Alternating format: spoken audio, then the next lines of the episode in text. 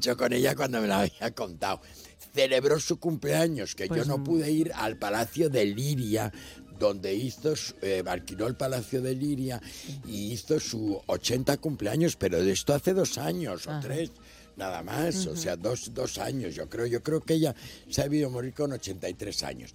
Pero era una mujer fascinante que conocía el mundo entero, que había viajado por el mundo entero y que luego mm, mm, vendía, vendía cosas, o sea, compraba... Perdón. Perdóname. Es que seguimos sin tomar Pero el a. Fitobronc. Es que sigues sin tomar el Fitobronc. Es que, vamos o a sea, ver, es que el a efecto no tener- es inmediato, es digo que yo, vas a tener machacao. Es que vas a tener machacao a todo, a toda la audiencia con Sí, esa tos tan sí. horrorosa que tienes. Sí, algo, por dame favor, algo, dame. ¿Sabes lo que pasa? Si es Dame. que yo creo que esto no tiene origen en eso, tiene otro origen en otra No tiene cosa. origen en Algo otra que cosa. inhalas. No inhalo nada o que raro. aspiras. No aspiro nada El raro. humo que aspiro a aspiras. muchas cosas, pero el no humo que eso. aspiras. Fitobron, que es Ah, lo que hay que tomar, que se te sé, olvida siempre que porque hay que tienes la cabecita muy, eh, un poco seguida, perdida. ¿no? Fitobron Vale. de Laboratorios Bio 3. Escucha por lo menos Se escucho, sí, sí. A la persona que Sí, te va a explicar lo que es. Sí. Vaya tos. No sé si he cogido frío o un catarro, pero esta tos me está matando y los niños están igual. Con la llegada del frío y la contaminación aparecen los resfriados y la tos. Si te preocupan la tos y la irritación, no lo dudes. Consulta a tu farmacéutico. Bio3 Fitobronc es un jarabe balsámico con sustancias vegetales activas y miel que ayuda a suavizar y despejar la garganta. Bio3 Fitobronc, jarabe adultos y jarabe niños, actúa para toda la familia. Este invierno confía en tu farmacéutico y en Bio3.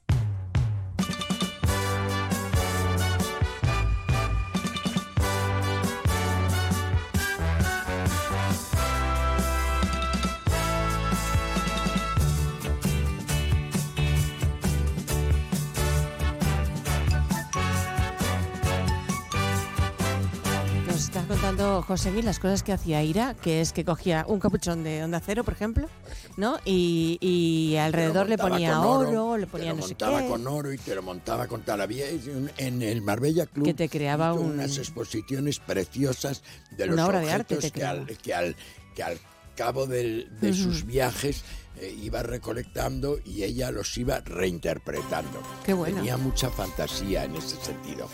Era una mujer internacionalmente lo más importante que hay. Escribió un libro porque ya actuó, actuó hasta con Alfredo Landa, yo creo, en una película. Sí, ella, ella no se le puso Qué nada vida, por qué delante. vida. No Sí. se le puso nada por delante. Y, y, y Tienes 30 escribió un segundos. libro que era El tiempo eh, y la vida, la vida y el tiempo de un aristócrata o de una princesa. Que lo busquen. El si caso quieren. es, el Sí. caso es que lo que quería decir era que el tiempo había pasado. Oh, qué lástima. Pues sí que ha pasado, sí. Tiempo de las. José, mi un placer inmenso. Mañana Gracias más, que mañana es miércoles, que yo me sitúe. Sí, Eh, mañana miércoles. Lo has dicho muy bien. Gracias. Mañana, ah, hasta mañana para todos y sigan aquí en la sintonía de Onda Cero. No se vayan. Adiós.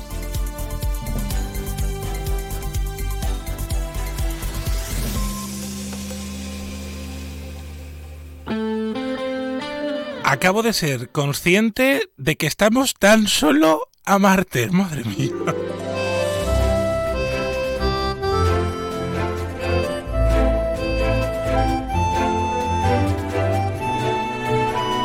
En Onda Cero, más de uno Bahía de Cádiz, con Jaime Álvarez.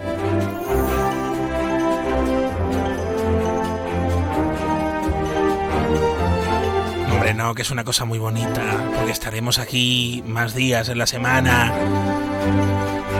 Pero sí, amiga mía, amigo mío, estamos a martes. Todavía quedan miércoles, jueves y viernes. Sí, contra todo pronóstico, ¿eh? Sorpresa que usted se acaba de llevar. ¡Estás en Onda Cero!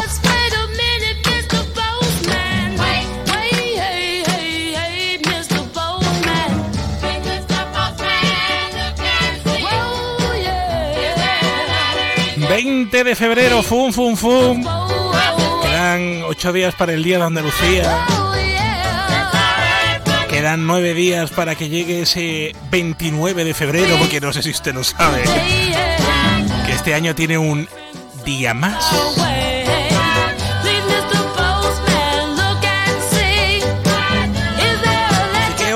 más de radio para pasarlo aquí juntitos, arrejuntados, iba a decirle, en el calor de la radio, pero viendo el tiempo, madre mía del amor hermoso, que estamos por sacar ya la manga corta y el pantalón corto. Bueno, menos mal que eso cambia a final de la semana, se lo va a contar ahora la agencia estatal de meteorología. Toc. ¿Te has enterado? Llegan los Suzuki Days. Tres días de descuentos exclusivos en la gama Suzuki. ¿Cómo? Así es. Hasta 6.500 euros de descuento en vehículos en stock y bono extra de 500 euros. Estrena Suzuki a precio imbatible. ¡Imbatible! Suzuki Days, 21, 22 y 23 de febrero. Consulta condiciones en tu concesionario. Véalo en Alvariza Motor, concesionario oficial Suzuki, Avenida Tío Pepe 21, Jerez.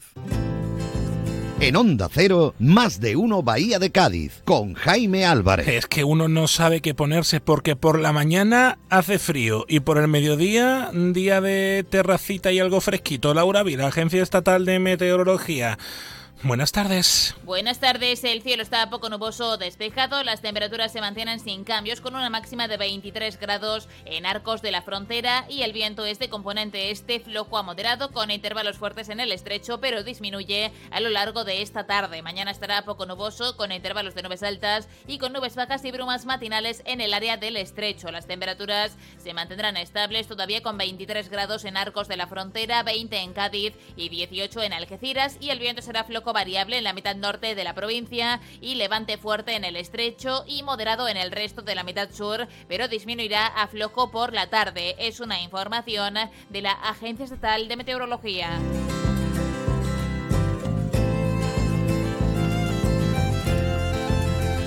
Gracias por esta información y vámonos ahora a ver cómo están las carreteras de la Bahía de Cádiz, como siempre con información de la Dirección General de Tráfico. Ya lo saben que este día 22 hay tractorada hasta Algeciras, que va a salir desde Jerez hasta el puerto de Algeciras por la A381. Así que paciencia, va a haber circulación muy lenta en eh, esta vía que conecta Jerez eh, con el campo de Gibraltar.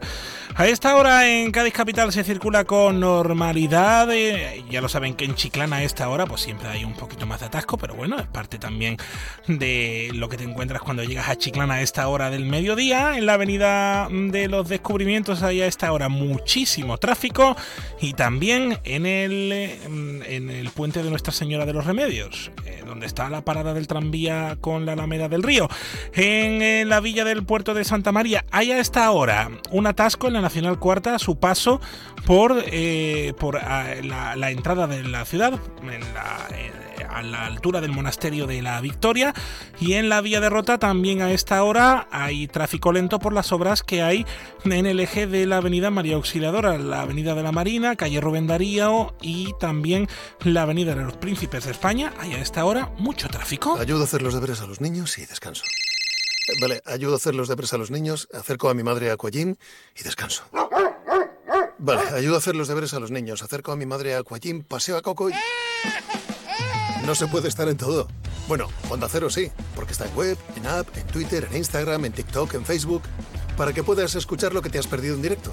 Para que puedas comentar y disfrutar de contenidos exclusivos en la comunidad digital de Onda Cero. Onda Cero, tu radio. 12 y 25, así está la provincia.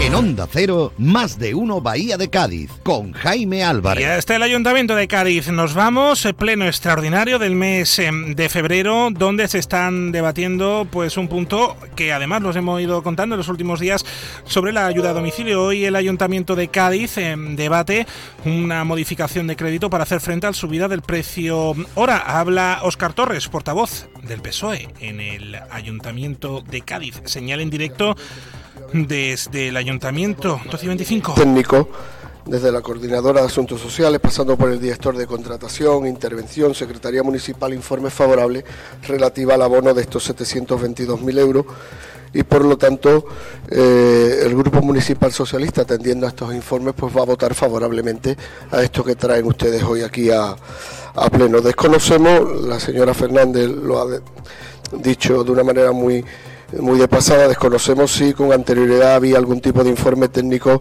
que imposibilitaba esto. No, no podemos manifestarnos porque desconocemos si existían esos tipos de informes. Les eh, recordamos que el servicio de ayuda a domicilio ha estado durante varios días con una amenaza de huelga indefinida en el servicio por eh, la mejora de las condiciones laborales que exigían al Ayuntamiento de Cádiz y también eh, algo que es una demanda histórica de este colectivo, que es la remunicipalización del servicio de ayuda a domicilio para la ciudad.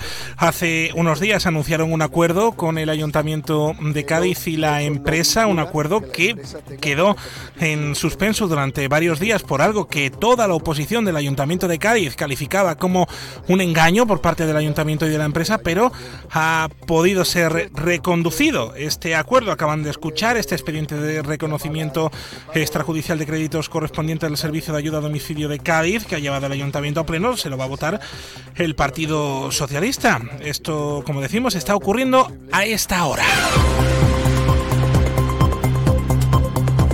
se lo vamos a ampliar todo a partir de la 1 y 10 en este tiempo de radio, pero ya lo saben pendientes de un presunto secuestro ayer ocurrido en Sanlúcar de Barrameda a las 12 y 50 minutos.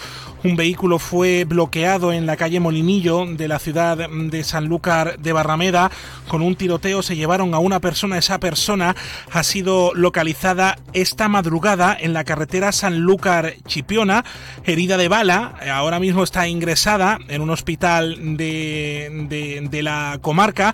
Esto, como decimos, ocurrió ayer, 12 y media de este lunes. Unos individuos armados realizaron varios disparos y, según testigos presenciales, introdujeron a una persona en una furgoneta y se dieron a la fuga. Hasta el lugar se desplazaron varias unidades de la Policía Nacional que acotaron el lugar de los hechos y esto, como decimos, hoy es noticia, se ha localizado a esa persona en Sanlúcar de Barrameda. Luego se lo vamos a ampliar también en el tiempo de noticias de toda Andalucía. Shopping, el mayor centro outlet de la provincia de Cádiz, patrocina este espacio. A veces hay que hablar de otros temas que no son malos y hay que hablar de gente que hace pues el bien para la provincia de Cádiz. Cruz Roja en la provincia de Cádiz, su presidenta Carmen de Lara nos ha venido a ver, que además estamos aquí en ladito, así que es una delicia poder contar con, con usted. ¿Cómo está? Buenas tardes. Buenas tardes, Jaime. ¿Cómo estáis? Muy bien. La verdad que un trabajo importante el que hacéis. ¿eh? Se habla poco de, del trabajo que hace Cruz Roja porque no solamente es lo que se nos viene a la cabeza, por ejemplo, el socorrismo en las playas, vale, está muy bien, pero también acompañáis, también ayudáis, también enseñáis y todo esto en su amplia mayoría por voluntariado que precisamente lo mejor que tiene es el tiempo.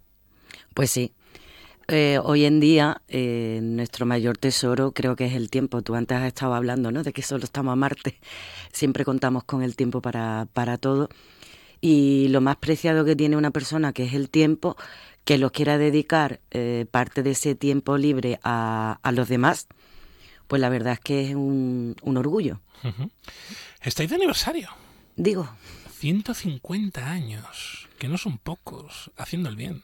Pues sí lo intentamos todos los días. Bueno, ese trabajo que, como decimos, hacéis en, Cádiz no solamente se entiende dentro de lo básico que puede ser una, una atención, por ejemplo, en las playas, el servicio de playas de, de, Chiclana que gestiona Cruz Roja, que además es uno de los mejores de todo nuestro país, eh, que está reconocido así. La atención a los mayores, que esto también es algo que hay que poner sobre la mesa y que en muchos de los mayores de Cádiz, de nuestra ciudad, os llaman a vosotros. Sí, la verdad es que creo que somos unos referentes con las personas mayores. Eh, es muy importante para nosotros todos los proyectos relacionados con las personas mayores porque muchas personas están en, en soledad, ¿no? Y en soledad no deseada. Y la pandemia, una de las cosas peores que pudo traer aparte de la muerte, claro está, de tantas personas, que también se llevó muchas personas mayores por delante, fue que nos acostumbramos a que mm, nuestros padres, nuestro, nuestra familia, nuestros vecinos podían vivir sin nosotros.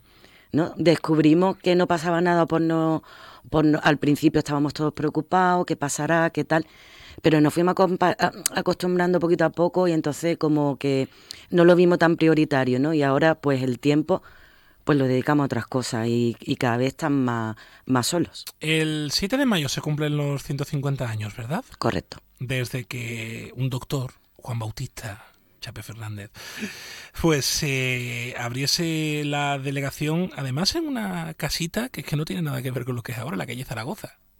Pues sí, eh, además al, al poco tiempo de fundarse la Cruz Roja eh, en Suiza eh, en 1864 y en Cádiz se funda en 1873, aunque después no se hace efectiva ah, por las escrituras y por toda la documentación hasta 1874. Claro, es que a la Cruz Roja aquí le ha tocado vivir la epidemia de cólera, le ha tocado vivir la gripe española, le ha tocado vivir la explosión de Cádiz, le ha tocado Sí. vivir tantas cosas malas que nos han pasado. Sí, la vida es así. De- cuando empiezas a sacar un poquito la cabeza, mm, te ponen el pie y te dicen, oye, no, que estamos en la tierra, ¿no? Y hay que volver. Y siempre es verdad que hay una desgracia, que hay una hambruna, que hay una guerra. Bueno, ahora tenemos dos guerras, ¿no? ¿Quién nos iba a decir tan civilizado que somos, ¿no? Que, que podíamos estar viviendo dos guerras tan cerquita, ¿no? Aquí en Europa. Bueno, en- dentro de los retos de este año, ¿qué se pone Cruz Roja? Bueno, este año es un año de celebración y por supuesto no vamos a dejar nada de, lado, vamos a seguir con todos nuestros proyectos y todos nuestros trabajos, pero queremos celebrarlo. Eh, queremos decirle al mundo lo, lo, lo felices y lo orgulloso que estamos de nuestro voluntariado, ¿no? La Cruz Roja sin voluntarios no, no seríamos nada, ¿no? Bueno, sin los voluntarios y por supuesto los socios y la relación tan estrecha que tenemos siempre con, con las empresas y con la, con la Diputación, Ayuntamiento, la Junta de Andalucía. Entonces queremos hacer a toda la ciudadanía, eh, primero, como tú has dicho, que sean conscientes de que estamos aquí, que sean conscientes de todo lo que hacemos, que Cruz Roja no es solamente playa, que tenemos empleo, que tenemos mayores, que tenemos infancia, tenemos tantos y tantos proyectos y, y queremos reconocer la labor diaria de, de tantos voluntarios que tenemos, que tenemos 4.500 voluntarios, ¿no? Y El día 5 y 6 de abril creo que Sí. hay un concierto benéfico Sí, del. Canca que viene a Cádiz, al Gran Teatro Falla. Eh, eh, algo tan bonito como que el propio artista ha dicho, vamos a donar parte de los beneficios, se lo vamos a dar a la Cruz Roja. Qué cosa más bonita, ¿no? Pues sí, la verdad es que sí, que todavía haya personas que... y además, mm, muchas veces vemos a los cantantes o a una persona famosa y te cree que no está en el mundo, ¿no? Que no pisa con los pies en el mundo, que viven a otro nivel y que no son conscientes de las cosas que pasan alrededor. Y no es cierto, no es cierto, ¿no? Aquí te demuestra el canca, que es una persona que tiene sentimientos, una persona que tiene los pies en la tierra y que se preocupa de los demás. Yo siempre digo que cuando me dicen algo a mí de que de mi tiempo que lo dedico gratuito, creo que, que tenemos que devolver un poquito de lo que recibimos, ¿no? Tenemos que ser agradecidos. Y oye, ¿yo qué puedo dedicar? ¿Mi tiempo? Pues doy mi tiempo. Es al fin y al cabo devolver el cariño también que Cádiz le lleva dando desde hace unos poquitos de años a, a Eh, la sí. Cruz Roja. Esto lo vamos a vivir en mayo porque el 7 de mayo habrá un acto, pero que antes y después van a pasar cositas en Cádiz. Muchas cositas. Es que cuando es el cumpleaños de uno hay que hacer muchas cosas. La fiestecita, vamos a llenar Cádiz de banderitas. Vamos a llenar Cádiz de banderitas de agradecimientos. Vamos a dar las gracias y queremos llenar todo el centro de Cádiz y toda Puerta Tierra de, de banderitas, dando las gracias. Eh, queremos hacer en la calle Zaragoza número 15, como tú bien has dicho antes, que, que Juan Bautista Chapé, eh, porque antes eh, cuando se fundaba la Cruz Roja se hacía en casa de uno. Entonces este señor, además de dar su tiempo, ponía su casa a disposición de todos los demás, ¿no? Ahí se demuestra también eh, la relación de la Cruz Roja siempre con el mundo sanitario, ¿no? Y porque este señor era médico y farmacéutico. Y bueno, queremos poner una placa conmemorativa en, en- la casa donde él vivía, en la casa donde se fundó la Cruz Roja. Eh, Además, hay una cosa también que me parece muy chula que vais a hacer, que creo que vais a poner libros en blanco en Cádiz. Sí, vamos a Y vais, poner... y vais a decir a la gente, desearnos cosas bonitas. Sí. Bueno, mm, eh, hombre, la relación de la ciudadanía con, con- con Cruz Roja siempre son cosas bonitas, pero estamos dispuestos a que la gente nos dejen cositas para que mejoremos. El toquecito. Cositas- Sí, eh, siempre con respeto, ¿eh? pero yo creo que, que las cosas se pueden decir, ¿no? Y que desde Cruz Roja las vamos a aceptar bien. Aunque también te digo que me imagino que el 80% de las cositas serán buenas. Y el 90, y el 90. Yo venía de visita, yo venía de visita y me quedé. Aunque soy alérgico a la franela. Se me ha olvidado el regalo de cumpleaños, yo lo siento, ¿eh? Yo lo iba a traer, pero es que se me olvidó en casa. Para nosotros siempre la presencia y la visibilidad es el regalo mayor. Tú ahora mismo estás haciendo un voluntariado con Cruz Roja porque nos estás cediendo tu tiempo y tu espacio. Y para eso muchas veces, para nosotros es mejor que, hombre, mm, yo siempre pido dinero, está claro. Pero eh, es verdad que hay muchísimas más cosas que el dinero. El cariño, el tiempo, el que me ceda un espacio, el que me deja conocer. Esas cosas tienen mucho valor, por lo menos para la Cruz Roja. Hombre, lo que os quiere Cádiz eh, no es poquito, la verdad que sí. 150 años y cumple Cruz Roja en Cádiz. Su presidenta es Carmen de Lara, que nos ha venido a ver. Hoy un abrazo. Y otro para ti, Y enorme. Y feliz cumpleaños. Muchas gracias. Doctor Gutiérrez, qué ganas tenía de volver a encontrarme con usted porque tengo una pregunta. ¿Conoce usted algún complemento para nuestros huesos? Sí, sí, Artrogel Forte de Marnis. Artrohelp Forte. ¿Me suena? ¿Es fácil de tomar? Muy fácil, son viales para beber. Voy a pedirlo al herbolario o a la farmacia antes de olvidarme. Artrohelp Forte de Marnis. Artrohelp Forte de Marnis. Artrohelp Forte de Marnis. Artrohelp Forte de Marnis. Artrohelp Forte de Marnis. Artrohelp Forte de Marnis. Pero mujer, métete en marnis.com y así no se te olvida. Estás en Onda Cero en el 101.4, en el 91.4 de la frecuencia modulada. El coordinador provincial de Izquierda Unida en Cádiz es eh, Jorge Rodríguez, que está con nosotros vía telefónica. ¿Cómo está? Hola, muy buenas tardes a todos. Que además le pillo en carretera, ¿no? Me pilla por la calle andando, hace un poco de viento, Pues así que disculpa eh, por, el, por el ruido. Hombre, no se preocupe, que esto es la radio en directo, es la, la vida en directo. Estamos hablando mucho eh, en estos días de la importancia que tiene eh, que en Madrid se escuche, se hable de los problemas que tiene Cádiz. Hoy estamos en un día en el que Hoy es un día en el que estamos pues eh, también eh, hablándoles de la reprobación del ministro Marlaska por todo lo que ha ocurrido en Barbate, pero es que el debate viene de largo. Eh, al principio de este mes de enero usted eh, valoraba las cifras del paro y usted decía una frase que yo creo que, que hay que hacer llegar por parte de, la, de la propia sociedad gaditana. Hay que mover ficha para sacar a la provincia de Cádiz de varios indicadores que son realmente preocupantes. Bueno, yo creo que la situación de la provincia de Cádiz es una situación ya un problema endémico, ¿no? No es un problema puntual de una de un momento determinado en el tiempo. Y, y yo creo que ya es el momento, creo que desde todos los poderes públicos y las distintas administraciones, eh, actuar de forma clara y contundente.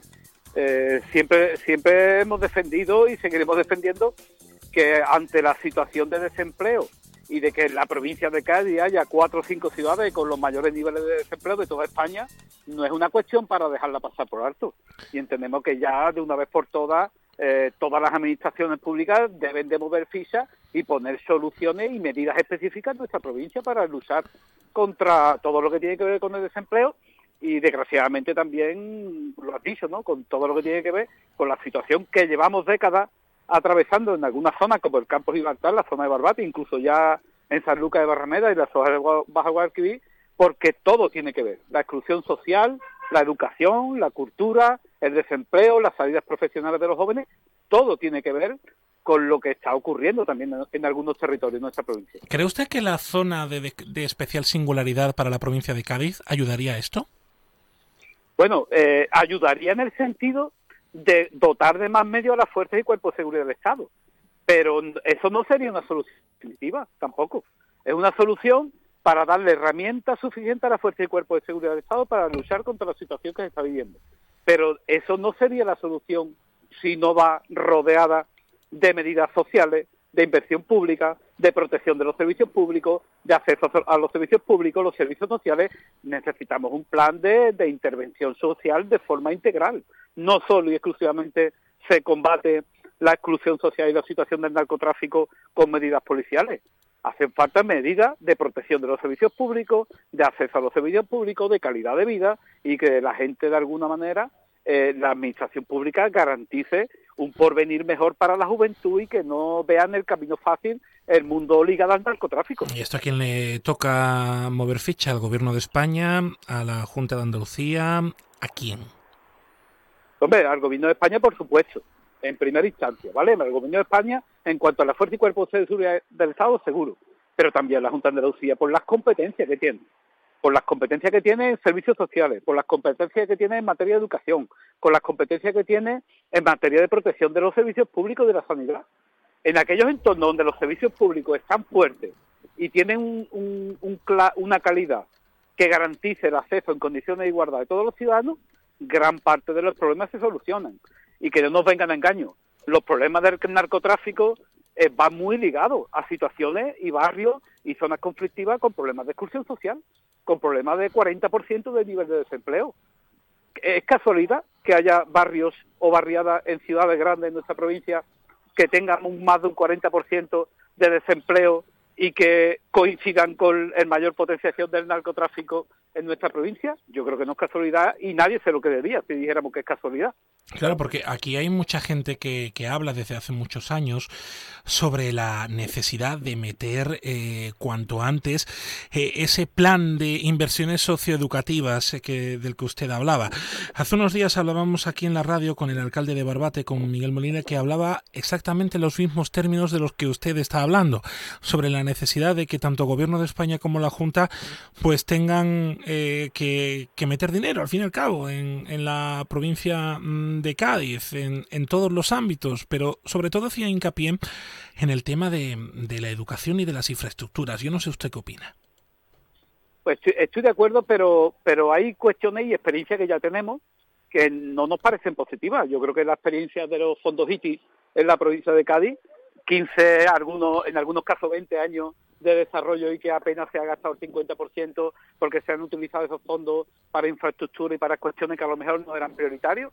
Yo creo que es necesario hacer hincapié, vuelvo a repetirlo, en el tema de los servicios públicos, del acceso a servicios públicos, que en nuestros barrios, en nuestras grandes ciudades, los barrios, la zona rural, haya centros de salud en condiciones, con servicios en condiciones, con médicos que lleven una planificación, que tengan el mínimo de ratio posible, que en nuestras escuelas no se amontonen 30 alumnos con 5 o 6 años amontonados en aulas sin tener calidad en la educación, que no se desmantelen los, los, hospitales públicos, que se les dé garantía de acceso a servicios públicos. Mira, se desarrolla por parte de la Junta de Andalucía a través de fondos europeos unos, unos mecanismos que se llaman los fondos Erasmus, que se determinan zonas de exclusión social en nuestra provincia y se destinan una cantidad de dinero para intentar mantener unos servicios y una intervención social en distintas zonas. Pues yo creo que es motivo suficiente con los niveles de desempleo que hay en nuestra provincia de que se amplíen esas dotaciones para que tengamos educadores sociales, trabajadores sociales, gente trabajando en el territorio, educando a nuestros jóvenes e impidiendo o dándole de alguna manera unas líneas claras de que hay otra forma de ganarse la vida y, una salida profesional con prácticas remuneradas, con gente que pueda acceder a la formación profesional. De nada vale que le digamos a la gente que estudie si para estudiar un SP de auxiliar de enfermería tiene que hacerse 200 kilómetros porque vive en la Sierra de Cádiz y lo más cercano que tiene es de la Frontera. No tiene sentido que sigamos abandonando de esta manera eh, especialmente a la juventud de ciertos territorios. ¿Ha podido hablar usted con la ministra de Juventud e Infancia de España, Sira Rego? Bueno, eh, he podido hablar con su equipo, con ella directamente no, y, y, ya anticipo que la ministra en el próximo mes de marzo va a visitar la provincia de Cádiz. Evidentemente, eh, la juventud, usted ha puesto el foco en ella, no es baladí, no es casualidad. Hay un problema muy Claro. serio con las oportunidades el- que se le dan a la juventud. Exacto, porque es la base del futuro. Es el presente, pero es la base del futuro. Eh, posiblemente a la gente que ya tenga cierta edad, eh, eh, hayan vivido en el entorno que hayan vivido, ya tienen una vida desarrollada, una vida. Pero, ¿qué mensajes le estamos mandando a los jóvenes y a la infancia eh, en, en algunas zonas, ¿no? En, en- Andalucía. Yo creo que es donde hay que empezar a, a implementar políticas activas no solo educativas, sino de desarrollo profesional, desarrollo económico. No podemos decirle a la población que la única salida profesional que tienen en nuestra provincia es coger la maleta e irse. Yo creo que eso es un, es un fallo muy importante y cuántos jóvenes de nuestra provincia han cogido las maletas, se han ido fuera porque aquí no han tenido oportunidades laborales. Nos quedamos con eso con eh, Jorge Rodríguez, eh, coordinador provincial de Izquierda Unida en Cádiz. Eh, gracias por atendernos. Gracias a vosotros.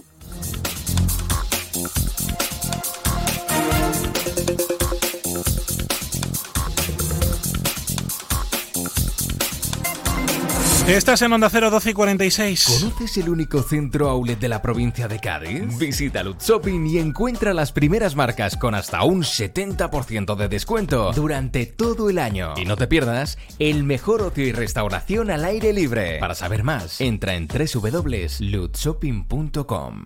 Fino, amontillado, oloroso, palo cortado. Pedro Jiménez. Don Zoilo, todo Jerez en una gama de sherries exquisitos embotellados en rama. De la forma más natural, manteniendo toda su intensidad, sabor y color. Gama Don Zoilo 15 años, de bodegas Williams ⁇ Humbert. Somos Jerez. Disfruta con un consumo responsable.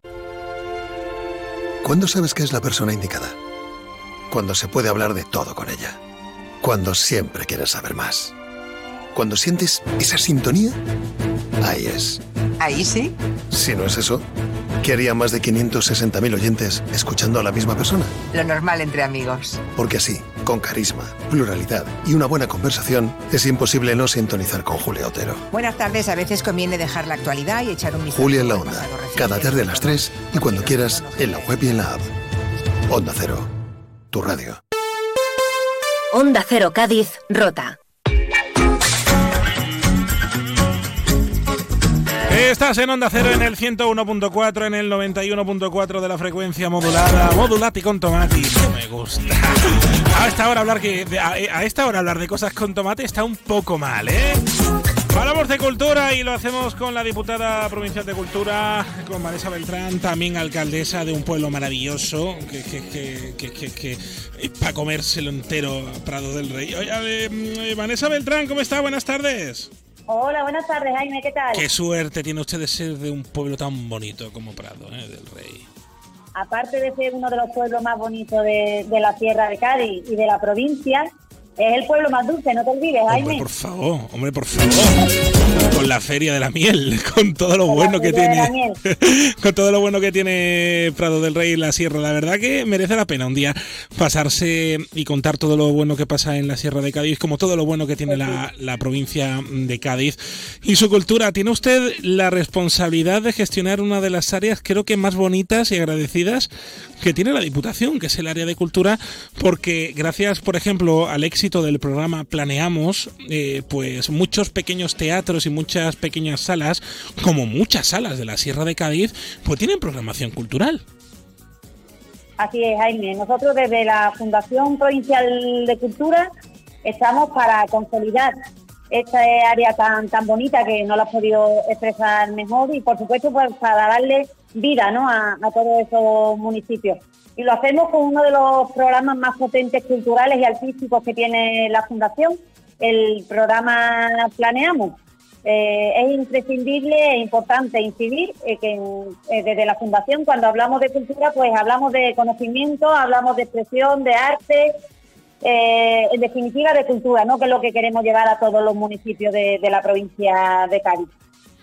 Ese programa Planeamos, yo creo que representa una de las cosas que hemos hablado mucho aquí con, con- con- la propia presidenta de la Diputación, con Almudena Martínez, que lo que funciona se va a mantener y se va a reforzar. Y eso es lo que estáis eh, haciendo en este 2024, apuntalando pues ese programa Planeamos, como también incorporando municipios, porque además hace poquito usted estaba con la delegada de Cultura de Puerto Real, con Nazaret Ramírez, que se incorpora también a este programa. Así es. Hemos ampliado y le damos cobertura porque entendemos que nadie se puede quedar fuera. Eh, incluimos los municipios y las ELAs de la provincia que también son importantes. En esta ocasión, con el programa de, Planeamos, que es un- una herramienta más ¿no? dentro de, de la programación cultural que tenemos a nivel provincial, pues tenemos una idea clara y es que respaldamos ¿no? a todos esos agentes culturales, a todos los profesionales, a todas las empresas, ¿no? los pequeños autónomos que se dedican a este sector eh, con el único objetivo y es que llegue la cultura a toda la ciudadanía. Ese programa cultural, el Planeamos, va a tener más dinero para gestionar, que eso es siempre bueno, va a tener más municipios, pero la Fundación Provincial de la Cultura no se queda solamente ahí, sino es que colabora, por ejemplo, con las pequeñas asociaciones culturales que tiene la provincia, con otras áreas también de la Diputación Provincial de Cádiz, o también pues eh, tiene otro trabajo de vertebración de, de esas pequeñas escuelas de, de teatro, de cultura, esas, eh, eh, esos tejidos que además usted como alcaldesa serrana bien conoce lo que supone para un municipio pues esas pequeñas asociaciones culturales. Pues sí, eh, ¿no? El- la red ¿no? que mantiene que mantiene viva la, la cultura y entendemos desde la Fundación y como diputada de Cultura que debemos de seguir respaldando y por supuesto apostando económicamente porque eh, son pequeñas asociaciones que hacen una labor magnífica dentro de los municipios pero que necesitan ir de la mano de la administración. Y esa es nuestra función, tal y como hablábamos del programa Planeamos, que hemos incrementado un 35% eh, esa partida presupuestaria, tenemos un catálogo eh, con más de 900 propuestas donde abarca todo tipo de teatro, de danza, de circo, de música de todos los géneros, como por ejemplo el jazz, el flamenco, también tenemos eh, actividades formativas que también es importante trasladarlas a la ciudadanía y por supuesto cine y audiovisual. ¿Y qué mejor manera que complementarlo que ayudando a, las asociaciones ¿no? con un programa de subvenciones que saldrá ahora para el mes de marzo, donde apostamos firmemente eh, con unas cantidades muy apetitosas para que todas las asociaciones culturales, eh, empresas también, pequeños autónomos que no estén dentro del catálogo de Planeamos, pues puedan tener eh, esa oportunidad económica por parte de la Fundación y redunde en positivo en los municipios donde se quiera llevar a cabo este proyecto. Es que ese programa Planeamos da de comer a mucho artista local, porque es que hay mucha gente de Cádiz que, que gracias a ese Planeamos, que como decimos va a tener 130.000 euros más con respecto al año anterior de, de presupuesto, pues tiene su tiene su bolo, tiene su actuación en un teatro, en un teatrillo pequeño, en un, uno un poquito más grande. Eh, eh, es que no es cosa pequeña, es que me imagino que usted habrá tenido unas cuantas reuniones con, con, con esas escuelas de teatro de Rota, del Puerto, de Cádiz, de la Sierra, que se habrán inscrito al programa, habrán, habrán presentado su proyecto y, oye, que les ha salido trabajo. Hombre, claro, le da una eh, oportunidad tremenda. Date cuenta, Jaime, que de las 900 propuestas que tenemos culturales y artísticas dentro del catálogo, que está vigente hasta junio, después volvemos a darle la oportunidad a todo aquel que se quiera inscribir. Y más o menos aproximadamente, no te sabría decir el número exacto, pero 520 contratos salen de este programa. O sea, que el impacto económico dentro de esta industria creo que es importante, ¿no?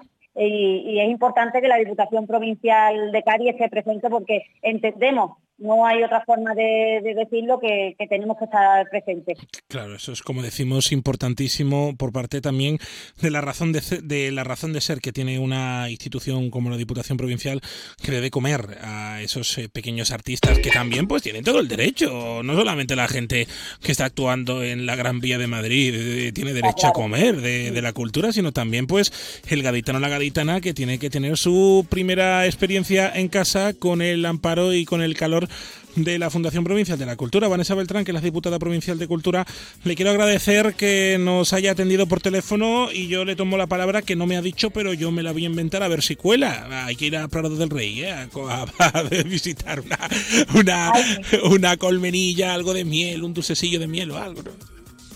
Prado del Rey tiene muchos atractivos, entre ellos eh, la miel, pero cualquier día es bueno para visitarlo y aquí estamos con los brazos abiertos pues para todo aquel que tenga la oportunidad tener un huequecito, venga a ver este bonito pueblo de la Sierra de Cádiz. Yo me voy Y para allá. aprovecho, Jaime, ya que me das la, la oportunidad, que la semana que viene, también este fin de semana, estamos eh, inmersos en el programa de carnaval, que comenzamos el viernes y terminamos el domingo.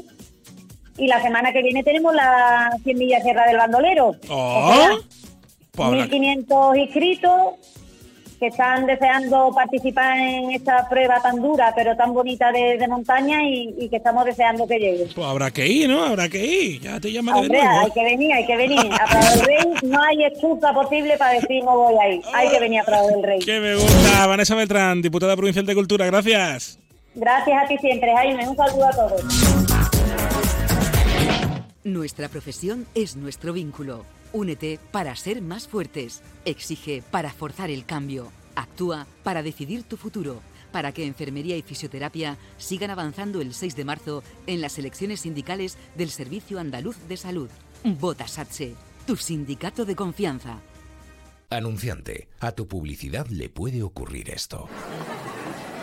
¿Quieres ser uno del montón? ¿Quieres pagar de más por tu inversión? ¿Quieres hipotecarte para poder darte a conocer? Anunciante, tu publicidad en A3 Media Radio. Porque estudiamos tus necesidades de forma personalizada. Porque ofrecemos atención, calidad, servicio y sobre todo resultados. Porque en A3 Media Radio nos importa tu negocio. Tu publicidad en A3 Media Radio. Llámenos al 956 200 100. Te mereces esta radio. Onda Cero, tu radio. En el 629 40 85 30 Onda Cero te escucha. ¿Tienes dudas? ¿Quieres comentar los programas con nosotros? ¿Quieres contarnos alguna historia? 629 40 85 30 es el buzón del oyente. Mándanos un mensaje de WhatsApp y ahí te escuchamos. Porque Onda Cero Cádiz es tu radio. Te mereces esta radio. Onda Cero, tu radio. Hey, you! Don't watch that. Watch this. This is the heavy, heavy monster sound. The nuttiest sound around. So if you're coming off the street and you're beginning to feel the En Onda Cero, más de uno Bahía de Cádiz, con Jaime Álvarez. move your feet to the rockinest, rock steady beat of madness. One step beyond.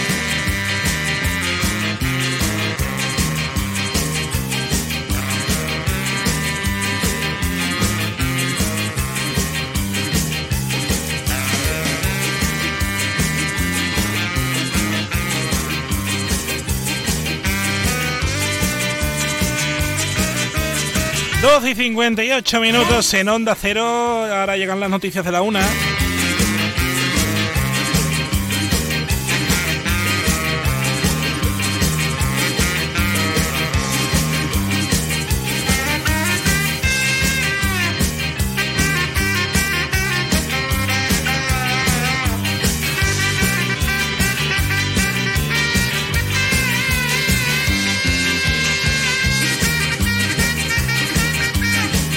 Ahora llega Elena Gijón, Jaime Castilla con todo lo que hay que saber en España, en Andalucía, en todo el mundo.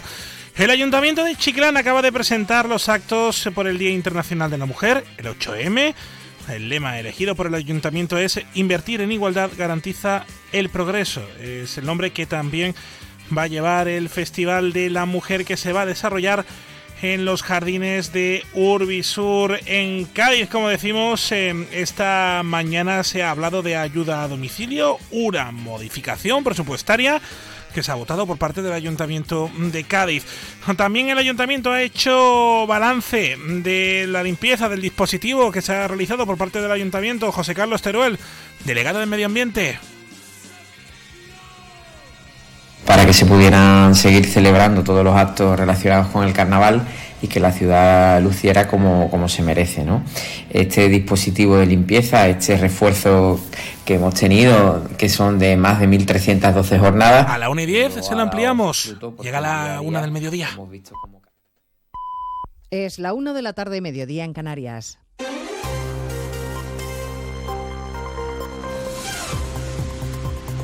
Noticias en Onda Cero. Buenas tardes, avanzamos a esta hora algunos de los asuntos de los que hablaremos con detalle a partir de las 2 en Noticias Mediodía, con primera parada en la calle Génova, en la sede del Partido Popular, donde el presidente Feijó y los varones del partido arropan al vencedor del domingo en Galicia. Ha habido abrazos, ovación y muñeira en el recibimiento triunfal Alfonso Rueda en el Comité Ejecutivo del partido, sede de Génova, José Ramón Arias. A esta hora siguen los análisis internos en la reunión del Comité Ejecutivo del Partido sobre las elecciones gallegas del pasado domingo y sobre la coyuntura política actual. Todo en un ambiente de celebración por los resultados obtenidos con la mayoría de varones asistiendo a esta reunión. Uno de ellos, el presidente aragonés Jorge Azcón, se sorprende por la falta de autocrítica del PSOE. Yo creo que el Partido Socialista no está entendiendo nada. Yo creo que el Partido Socialista no está eh, haciendo ni la más mínima autocrítica. Y creo que quitarse la responsabilidad por parte de Pedro Sánchez es muy irresponsable. Se espera que la intervención Alberto Núñez Feijóo insiste en el mensaje lanzado ayer en Galicia de que la agrupación del voto es la clave para terminar con el sanchismo. En el Partido Socialista se sigue haciendo la digestión de los malos resultados del domingo y de los dardos del único varón socialista, el castellano manchego García Paje, que puede presumir de gobernar su comunidad con mayoría absoluta. Esta mañana en más de uno, el líder del PSOE madrileño, Juan Lobato, ha compartido con Paje la idea de que hay que hacer una reflexión y tomar decisiones, aunque siempre desde la lealtad al líder. Y al contrario que los ministros del gobierno de Sánchez, sí ha reconocido la gran fortaleza que el Partido Popular tiene en Galicia. Yo creo que la clave el domingo y lo que hay que reconocer y felicitar es la fortaleza del PP en Galicia que se ha demostrado en que después de tantos años, oye, mantener casi el mismo porcentaje que tuvo Feijóo, pues eso demuestra una fortaleza enorme de un partido que, claro, que tiene un arraigo territorial muy importante. Y bueno, pues yo creo que esa es la principal conclusión. Acaba de empezar la rueda de prensa posterior al Consejo de Ministros. La portavoz Pilar Alegría ha iniciado la comparecencia con una felicitación no ha sido para Alfonso Rueda, sino para la primera mujer que recibió una vacuna contra el COVID en nuestro país, Araceli, que ha cumplido 100 años. A partir de las 2 de la tarde repasaremos en qué punto estamos de la tramitación de la amnistía, una vez que la mesa de la Cámara ha dado más tiempo para que la Comisión de Justicia elabore el dictamen y, por tanto, más tiempo al PSOE para que siga negociando con Junts que desde luego no se lo pone fácil a Sánchez. Hoy mismo en la mesa del Parlamento catalán los de Puigdemont han votado a favor de declarar la independencia en Cataluña. La iniciativa ha salido adelante gracias a Junts y a la CUP.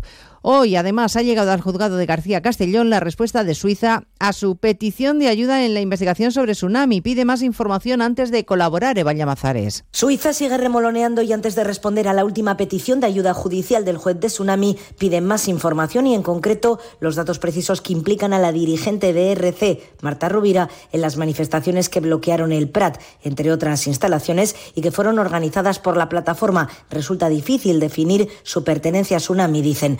Las autoridades helvéticas rechazan localizar a Rubira, reprochan no entender el propósito y sugieren al juez que lo haga vía policial. Según el escrito que el Ministerio de Justicia recibió el 29 de diciembre, Suiza también pide aclaraciones respecto a la petición de información bancaria. Todo antes de verificar si tiene un carácter político, una de las razones que ampararían la negativa suiza a conceder ayuda. Planean llegar a Madrid mañana miércoles, son cientos de tractores y han salido ya desde distintos puntos del país hacia la capital, al menos cinco columnas. Una de ellas parte desde Extremadura, redacción en Mérida, Rafael Salguero. Auspiciada por la Organización Agraria La Unión, bajo el lema Nos sobra los motivos, hace escasos minutos partían desde la localidad cacereña de Miajadas, capital europea de la producción de tomate, decenas de tractores, mañana serán centenares, que conforman una de esas cinco grandes columnas que tienen previsto entrar mañana en la capital para llevar sus protestas frente a la sede del Ministerio de Agricultura. La columna extremeña discurre hoy por localidades como Cañamero o Valdecaballeros, en la Siberia extremeña, camino ya de Castilla-La Mancha, en donde a la altura de Talavera se unirán a otra de esas columnas para acceder ya mañana a Madrid, en donde la previsión la que se marcan es colapsar la capital. Y a partir de las dos les contaremos además las novedades del caso Navalny. Rusia se niega a que se investiguen las circunstancias del fallecimiento del opositor a Putin y siguen sin facilitar el cuerpo a sus familiares. La madre exige un día más que le dejen despedirse de su hijo Asunción Salvador. Déjenme ver a mi hijo de una vez para poder enterrarlo como Dios manda, pide la madre de Navalny. Su viuda acaba de publicar un mensaje similar en la red social X. Devolved el cuerpo de Alexei y dejad que sea enterrado con dignidad, ha escrito Julia Navalnaya después de que las autoridades rusas hayan comunicado que van a conservar el cuerpo del opositor durante dos semanas para realizarle análisis químicos. Y en Moscú, entre tanto, y pese a los centenares de detenciones del fin de semana, un grupo de opositores ha pedido al ayuntamiento autorización para celebrar el 2 de marzo una marcha en memoria del propio Navalny y del también opositor Nepsov, asesinado junto al Kremlin en 2015. hablamos de todo ello en 55 minutos, cuando resumamos la actualidad de esta mañana de martes 20 de febrero. Elena Gijón, a las 2, Noticias Mediodía.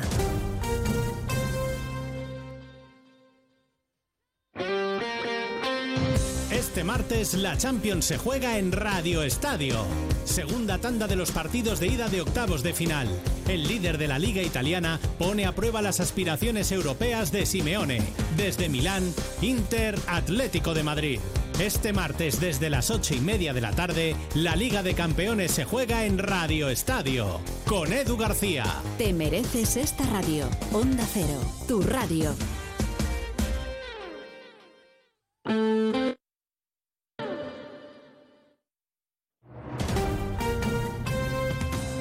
Andalucía, Onda Cero.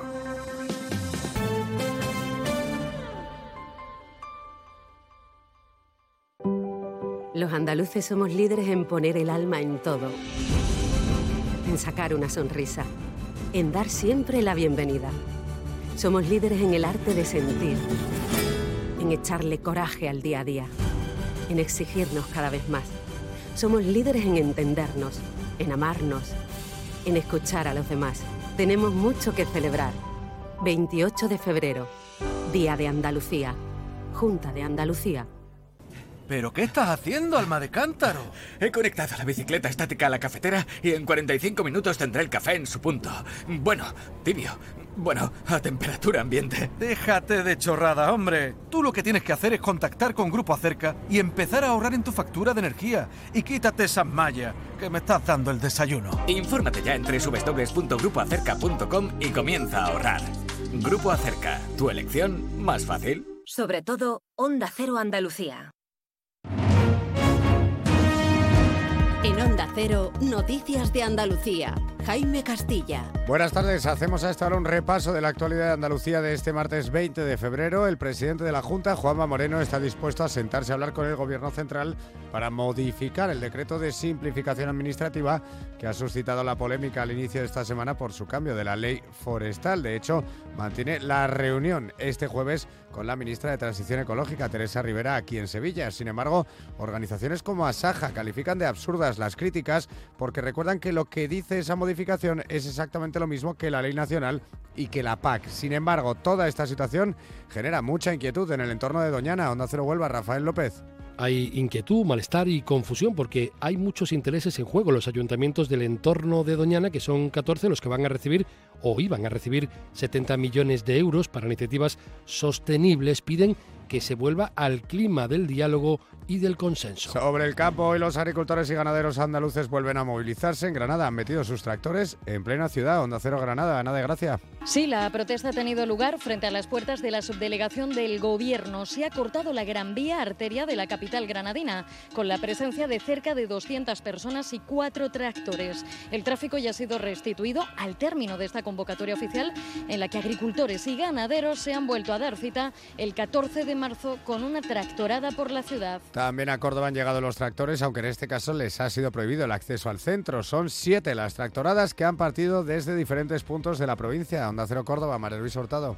A estas horas, los 84 vehículos entre tractores y camiones se encuentran en el recinto del Arenal, en las cercanías del Estadio del Arcángel, después de que las caravanas llegadas desde diferentes puntos de la provincia hayan intentado acceder al centro de la ciudad, intención que no han podido cumplir al haber sido prohibido por la subdelegación del Gobierno. En Sanlúcar de Barrameda ha sido hallado con varias heridas de bala el hombre secuestrado ayer en plena calle por varios encapuchados. Onda Cero Cádiz, Jaime Álvarez. Sí ha sido localizada esta madrugada en la carretera que une Sanlúcar con Chipione y está en un hospital ingresado. Nada se sabe del estado de salud de esta persona que, como dices, fue ayer bloqueada en la calle Molinillo, en Sanlúcar, por dos vehículos y fue llevada en una furgoneta blanca tras un tiroteo a eso de las 12.50 minutos del mediodía.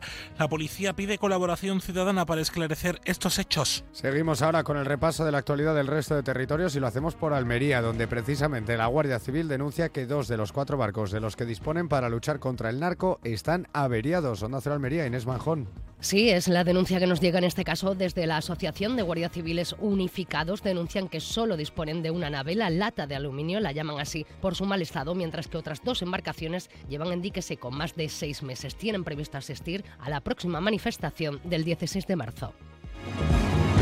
En Ceuta, el presidente de la ciudad, Juan Vivas, se va a reunir en esta jornada con el ministro del Interior, Fernando Grande Marlasca, para trasladarle la situación actual que padece Ceuta ante el incremento de entrada de menores no acompañados a la ciudad por vía marítima, así como el colapso de los recursos destinados a la atención de estos niños. En Jaén, la reconversión del olivar tradicional centra unas jornadas del Consejo Económico y Social. El 45% del aceite mundial se produce ya en olivar mecanizado. En Málaga, efectivos de la policía local han recuperado una serpiente boa constrictor imperator de 2,3 metros de longitud que presuntamente había sido abandonada. Con la ayuda de un ciudadano que regenta una empresa de control de plagas, se recapturó al animal que fue introducido en una caja de cartón donde quedó asegurado para evitar su fuga. Y en Sevilla, los dos adultos heridos en el incendio de una casa en Dos Hermanas este lunes han sido ya dados de alta, permanecen ingresados por el contrario los tres menores que también resultaban heridos en ese fuego cuyo origen se investiga todavía aunque hay indicios que apuntan a un patinete eléctrico. Más noticias de Andalucía a las 2 menos 10 aquí en Onda Cero. Onda Cero. Noticias de Andalucía. Onda Cero Andalucía se desplaza al Palacio de Congresos de Córdoba con un amplio despliegue informativo y un programa especial Andalucía Capital.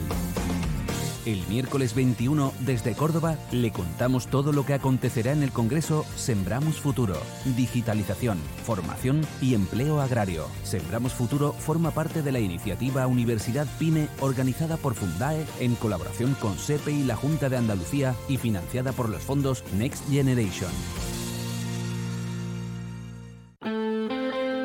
101.4 FM y 91.4 FM. Es en la 1 y 12 minutos y así está la provincia de Cádiz.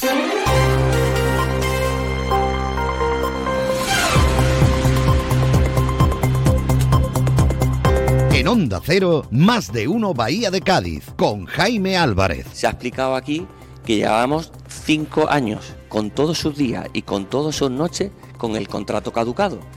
Y teníamos a un gobierno, un gobierno que tiene la bandera de lo social, pero que se ha dejado, se ha dejado cinco años con un servicio caducado. ¿Qué supone tener un servicio caducado? Pues miren, supone dos cosas esencialmente. Generan inseguridad a los usuarios y ¿saben lo que también pasa? Que genera una cosa que se llama precariedad laboral. Precariedad laboral. Y eso pasa porque el ayuntamiento pagaba. Es el alcalde de Cádiz, Bruno García, que ha comparecido, como saben, este mediodía en el pleno ordinario celebrado en el ayuntamiento de Cádiz para aprobar un expediente de reconocimiento de créditos para financiar. Dicen desde el ayuntamiento, defienden desde el ayuntamiento aumentar el precio hora del servicio de ayuda a domicilio en el nuevo pliego del ayuntamiento que se está elaborando. Era necesario este paso por parte del ayuntamiento de Cádiz para garantizar este mejor precio, un pliego, una subida que ha sido aprobada también por el Partido Socialista. Lo escuchábamos en directo al portavoz del PSOE en el ayuntamiento a Óscar eh, Torres, eh, que además nos pillaba en pleno directo en este tiempo de radio. No ha sido tan benevolente el eh, portavoz, la portavoz en este caso del grupo de la izquierda gaditana, Elena Fernández. no me extiendo más, tienen ustedes ahora todas las herramientas para hacer esto.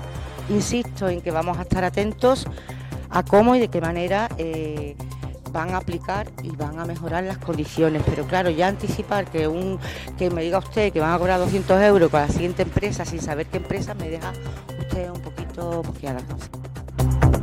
Luego lo vamos a contar también en este mediodía en la radio. Les contamos el balance que ha hecho el Ayuntamiento de Cádiz sobre los días de limpieza, que usted sabe que ha habido carnaval y ha habido mucha gente que ha elegido Cádiz para pasar estos días. José Carlos Teruel, delegado de Medio Ambiente. Solo podemos destacar el esfuerzo titánico que ha hecho el personal del servicio de limpieza, ¿no? Estos trabajadores y trabajadoras que día a día han dejado la ciudad en estado de revista para que se pudieran seguir celebrando todos los actos relacionados con el carnaval.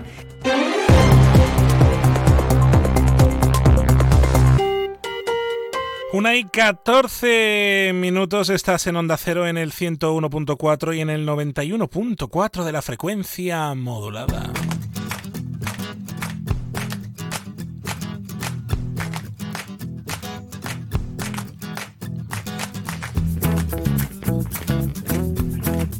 Hay nueva cita en la tertulia, doctor Fernando Delgado la llaman, eh, que vamos a contar con Susi, con Susi Cigüela, que está con nosotros al otro lado del teléfono. ¿Cómo estás, Susi? Buenas tardes. Hola Jaime, buenas tardes. En el Casino Gaditano, la tertulia yo creo que es una tertulia que define Cádiz, porque todo pasa, todo ha pasado por ahí, por el Casino Gaditano, por esta tertulia, doctor eh, Fernando Delgado la. Eh, vamos a hablar con Carlos eh, García Cárdenas, doctor en Ciencias de la Información y licenciado en Historia, sobre qué pasó en Cádiz en el siglo XIX. Pues... Que no pasaron cosas, dicen. Bueno, mm, pasaron muchísimas cosas.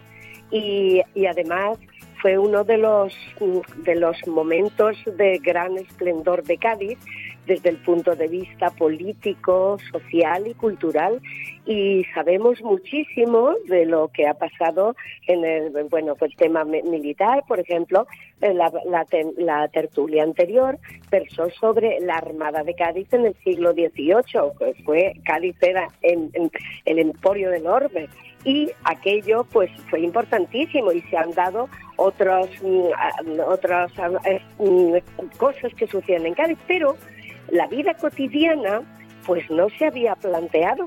Y, a mí me parece que es mm, muy bonito porque saber lo que había en Cádiz, cómo se desenvolvía la, sociedad, dónde iba, a, dónde, cómo se divertía, qué compraba, qué, qué hacía, bueno, pues eso es importante porque las cosas cotidianas realmente es lo que hace el día a día. Los grandes acontecimientos, pues mm, duran, eh, son pocos, pero el día a día lo vivimos siempre y lo mismo que nos interesa ahora, pues le interesaba a la gente. Y es bonito conocer cómo se interesaba y qué había en esos momentos.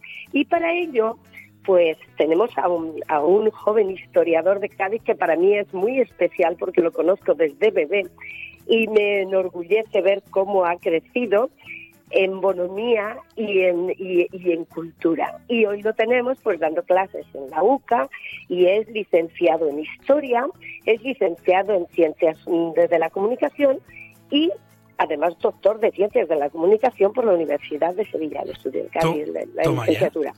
Fíjense... Y, es una maravilla.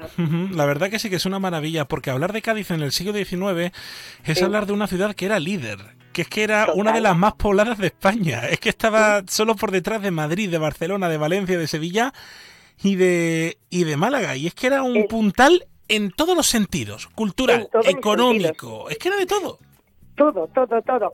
Y, fíjate que, bueno, ha habido algún, algún ensayo y tal, pero no se ha profundizado en esa, en esa parte tan importante como es la vida cotidiana, ¿no? Pues, ¿qué, ¿cuántas tiendas había? Cómo se, pues que fueron los comienzos de la publicidad también. Eh, va a hablar del velocípero, que fue el primero que se estableció, que hubo en España, que es que es que tenemos muchas cosas que, contar y muy interesantes. La educación, cómo, cómo era la educación, eh, cómo eran esas, eh, mira, por ejemplo, pues, ¿qué te diría yo? Había eh, había tantísima gente en esa época en Cádiz, como tú dices, era desde el punto de vista político era la más importante. Estaba, estaba ahí la Constitución, teníamos todavía mm, mucho del siglo, del brillante y fabuloso siglo XVIII que fue, y este siglo XIX conservaba pues todo eso. Y, eh, por ejemplo, creo que había como 20 sombrererías, eh, yo qué sé, era, era una cosa maravillosa. Yo me imagino esa calle ancha, pues casi como, como ha sido el carnaval, que ha sido algo increíble. Pues yo me imagino esa calle ancha, eh, con todas las personas paseando, con luciendo su palmito, con todo lo último en la moda que había, pues todos los militares pues, estaban acantonados aquí, las chavalas que mm, salían con sus con sus novietes y tal. Toda esa cosa, los teatros que había, todo es interesante y es muy poco conocido. Y Carlos pues se ha especializado en ese tema, ¿eh? aparte de, bueno, luego en el trienio liberal, porque él es eh, digno hijo de su padre, que es el doctor José María García León, y, bueno, cuando se tiene al lado a una persona de ese relieve intelectual, pues inevitablemente se contagia. Y siendo listo como es el, pues fenomenal. Bueno, además ha sido el que ha llevado durante muchísimos años el tema de la, de la eh, ¿cómo se llama? De la publicidad, ¿no? Como del diario de Cádiz, que, perdón, del, del Club de Fútbol de Cádiz ha sido el que ha llevado la parte de, las cosas, las cosas que tiene, claro, es que... Sí, sí, sí. Y eh, bueno, además ahora se, está dando conferencias muy interesantes pues, pues en Málaga, en el Centro de Arte Moderno de, de, Málaga, de una conferencia sobre el trienio liberal fantástico. Eh, es que en, el, en la Caja Sol de, de Córdoba, en, en, el Ateneo de, de, Málaga, es un chaval que se está moviendo y a mí me encanta porque ya te digo que es una persona de una inquietud cultural, de una de, de unos conocimientos profundos para lo joven que es y, a mí me ha parecido que era el momento oportuno. Pues la, verdad que sí, la verdad que sí. Susi, nos quedamos sin tiempo, hay que, recordar la, el día y la hora para que la gente lo sepa.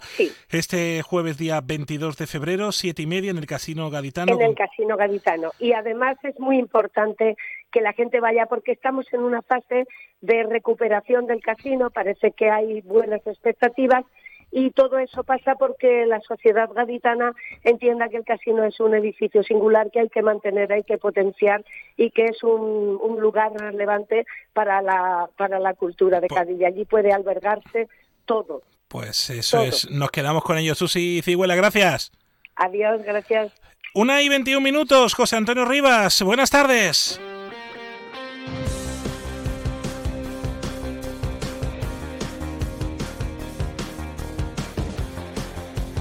En Onda Cero, Onda Deportiva Cádiz. José Antonio Rivas.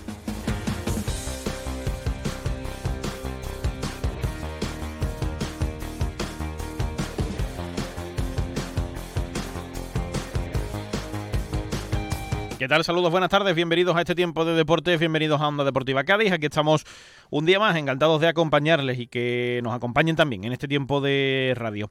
Con la actualidad del Cádiz Club de Fútbol, que pasa por la vuelta a los entrenamientos en el día de hoy, después de la jornada de descanso de ayer.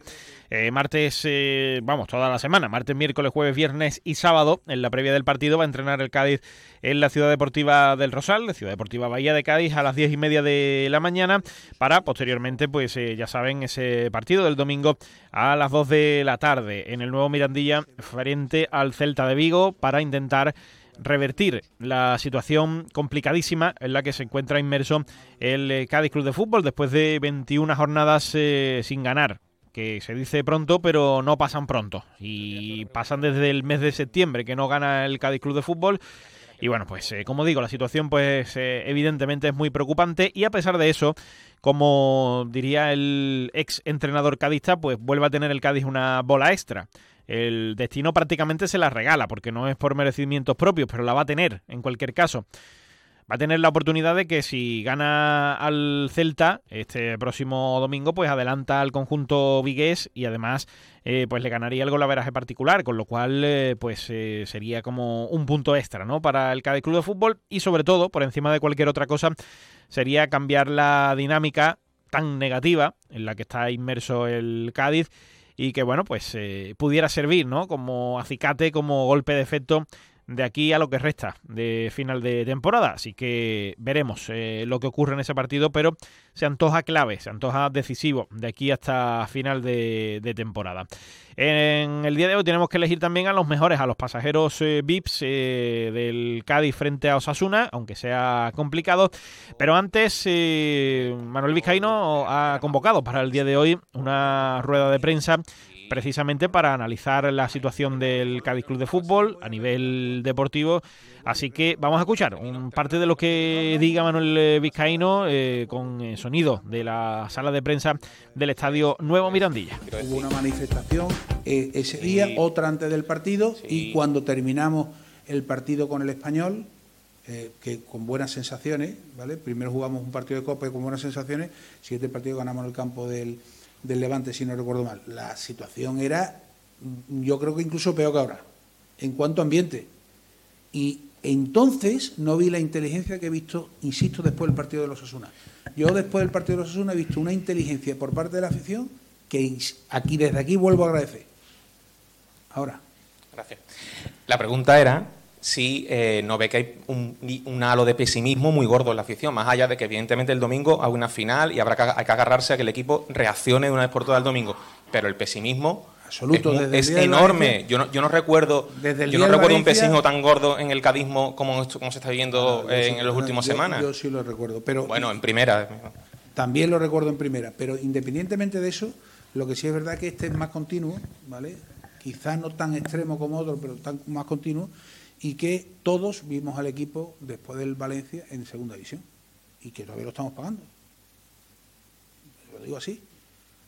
Y que el domingo, pues, eh, tenemos que eso, concienciarnos de que son 90 minutos de pelea a muerte y ya después pues, habrá tiempo de enfadarse otra vez.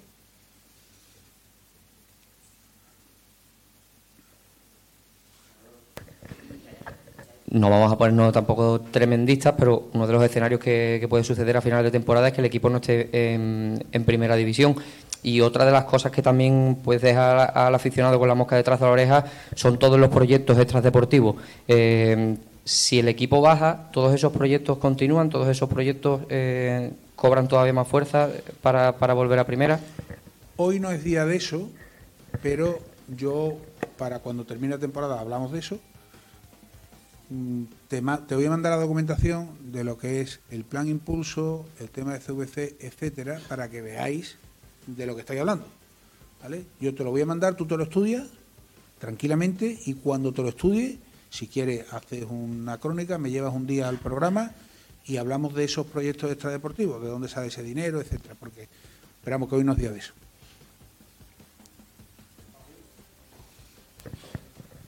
Eh, Manolo, nos hemos puesto antes en el escenario, digamos, optimista, que sería, pues con todo este apoyo y demás, se le gana al Celta y salga el equipo de defensa. Yo, no me he puesto en eso. He dicho que estoy convencido, pero no me he puesto en ese. Bueno, pero que ojalá pase, ¿no? ojalá, claro. Eh, pero, pero puede pasar lo contrario, que el equipo, que el equipo pierda. Eh, en ese, en ese caso mm, todavía no sería irreversible, pero se complicaría bastante eh, la cosa. Mm, bueno, ¿cuál sería la, actitud como club, como equipo? Pregúntame los lunes, ¿no? Bueno, lo, tendrá pensado, imagino, ¿no? Pero pregúntame los lunes, que hoy no, no pega. Vamos, ¿Tú crees que vamos a perder el domingo? No, no, pero es una posibilidad. El lunes me lo pregunta.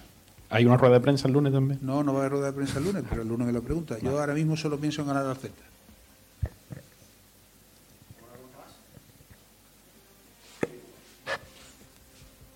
Sí. Venga. Se acabó, ¿no? Venga.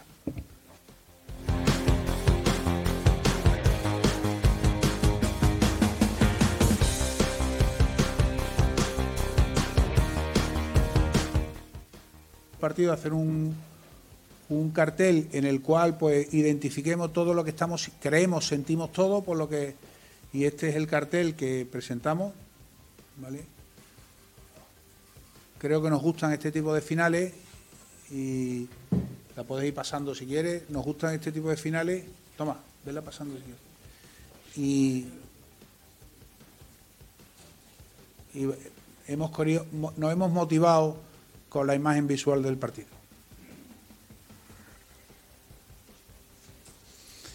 Después, eh,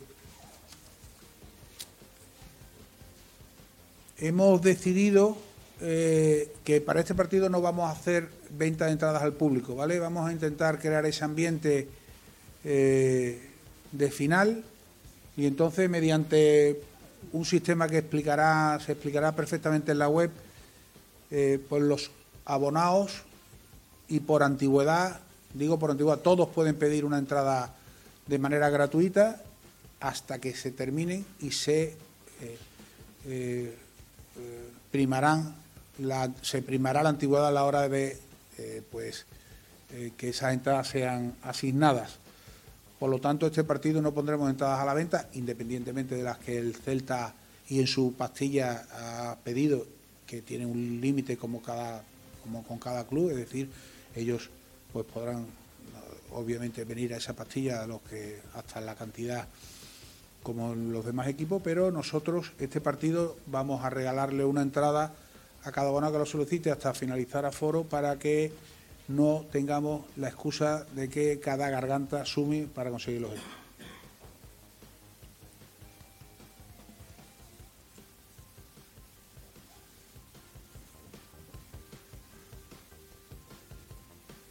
Bien, y ahora pasamos a el spot sobre la equipación. Una equipación, sabéis que cada año en un partido pues eh, usamos una equipación especial. Este año eh, va a ser también así y os presentamos el spot eh, que identifica a, a esa nueva equipación exclusiva para este partido y que como cada año pues tendrá una venta promocional especial.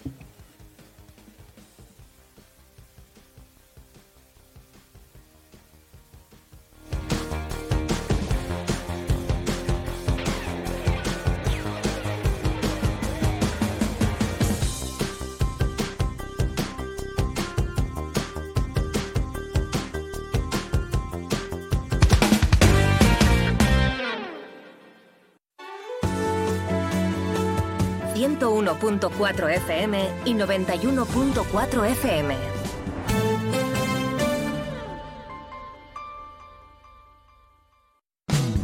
Onda Agraria. Agricultura, pesca, ganadería, mercados. Aquí empezamos Onda Agraria, una hora recorriendo con todos vosotros el campo español. Resolver consultas, dudas de ámbito legal o ámbito administrativo que nos envían los oyentes. Cuéntenos un poquito esa aceituna, cómo se traduce luego en el aceite, qué tipo de aceite nos da. La voz del campo. Para los amantes de la cerveza, la posibilidad de que no haya lúpulo, pues hace que se nos pongan los pelos de punta. Cuéntanos, como ya saben nuestros oyentes, la climatología es una de las Onda Agraria. Pablo Rodríguez Pinilla y Soledad de Juan. Sábados y domingos a las 6 de la mañana y siempre que quieras en la web y en la app de Onda Cero. Te mereces esta radio. Onda Cero, tu radio. Ayudo a hacer los deberes a los niños y descanso. Eh, Vale, ayudo a hacer los deberes a los niños, acerco a mi madre a Aquagym y descanso. Vale, ayudo a hacer los deberes a los niños, acerco a mi madre a Aquagym, paseo a Coco y... No se puede estar en todo. Bueno, Onda Cero sí, porque está en web, en app, en Twitter, en Instagram, en TikTok, en Facebook. Para que puedas escuchar lo que te has perdido en directo. Para que puedas comentar y disfrutar de contenidos exclusivos en la comunidad digital de Onda Cero. Onda Cero, tu radio. 101.4 FM y 91.4 FM. Onda Cero Cádiz, Rota. En Onda Cero, Onda Deportiva Cádiz. José Antonio Rivas.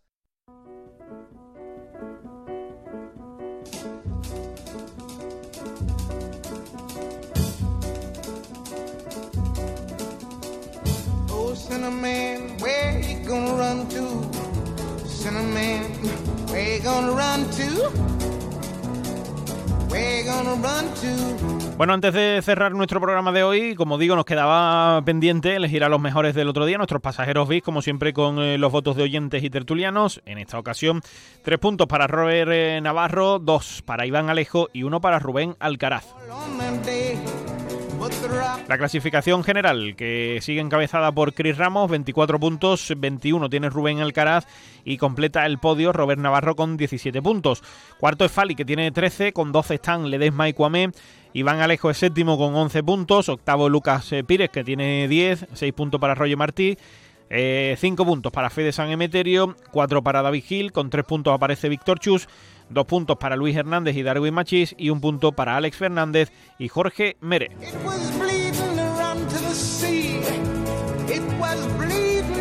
Hasta aquí la clasificación de los mejores y con eso vamos a ir eh, echando el cierre.